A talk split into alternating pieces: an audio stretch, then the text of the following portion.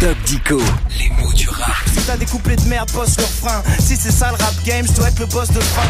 Est-ce que t'es dans le game, toi, le doc Oui et non, hein, le game en argot d'aujourd'hui, c'est être dans l'industrie du rap, dans son actualité. Oui, le rap game, quoi. Bah, D'une certaine façon, euh, j'y suis parce que je parle des mots du rap. hein. Ouais. Je suis dans le game. Mais oui, le doc, t'inquiète pas, tu fais partie du game. Ah bah non, mais- merci Yasmina, mais c'est un mot anglais. Hein, alors la version française, ce serait je suis dans le jeu. Oui, bah oui. Ah, c'est ce que veut dire game en anglais, et depuis longtemps, parce que ce mot est entré en langue anglaise en venant du germanique en 1200. Bon, il avait alors le sens de jeu, qu'il s'agisse des sports athlétiques ou du jeu d'échecs.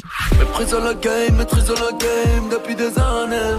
Oui, mais le game, le doc, c'est aussi parfois plus ou moins de la magouille. Hein.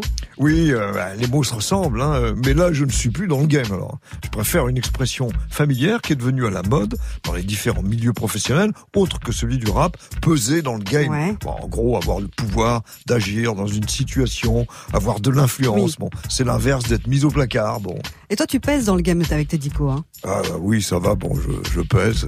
Je suis dans le game en claquette. Oh. Merci à Doc Dico et Yasmina. Et ça, c'est à retrouver évidemment en podcast sur move.fr.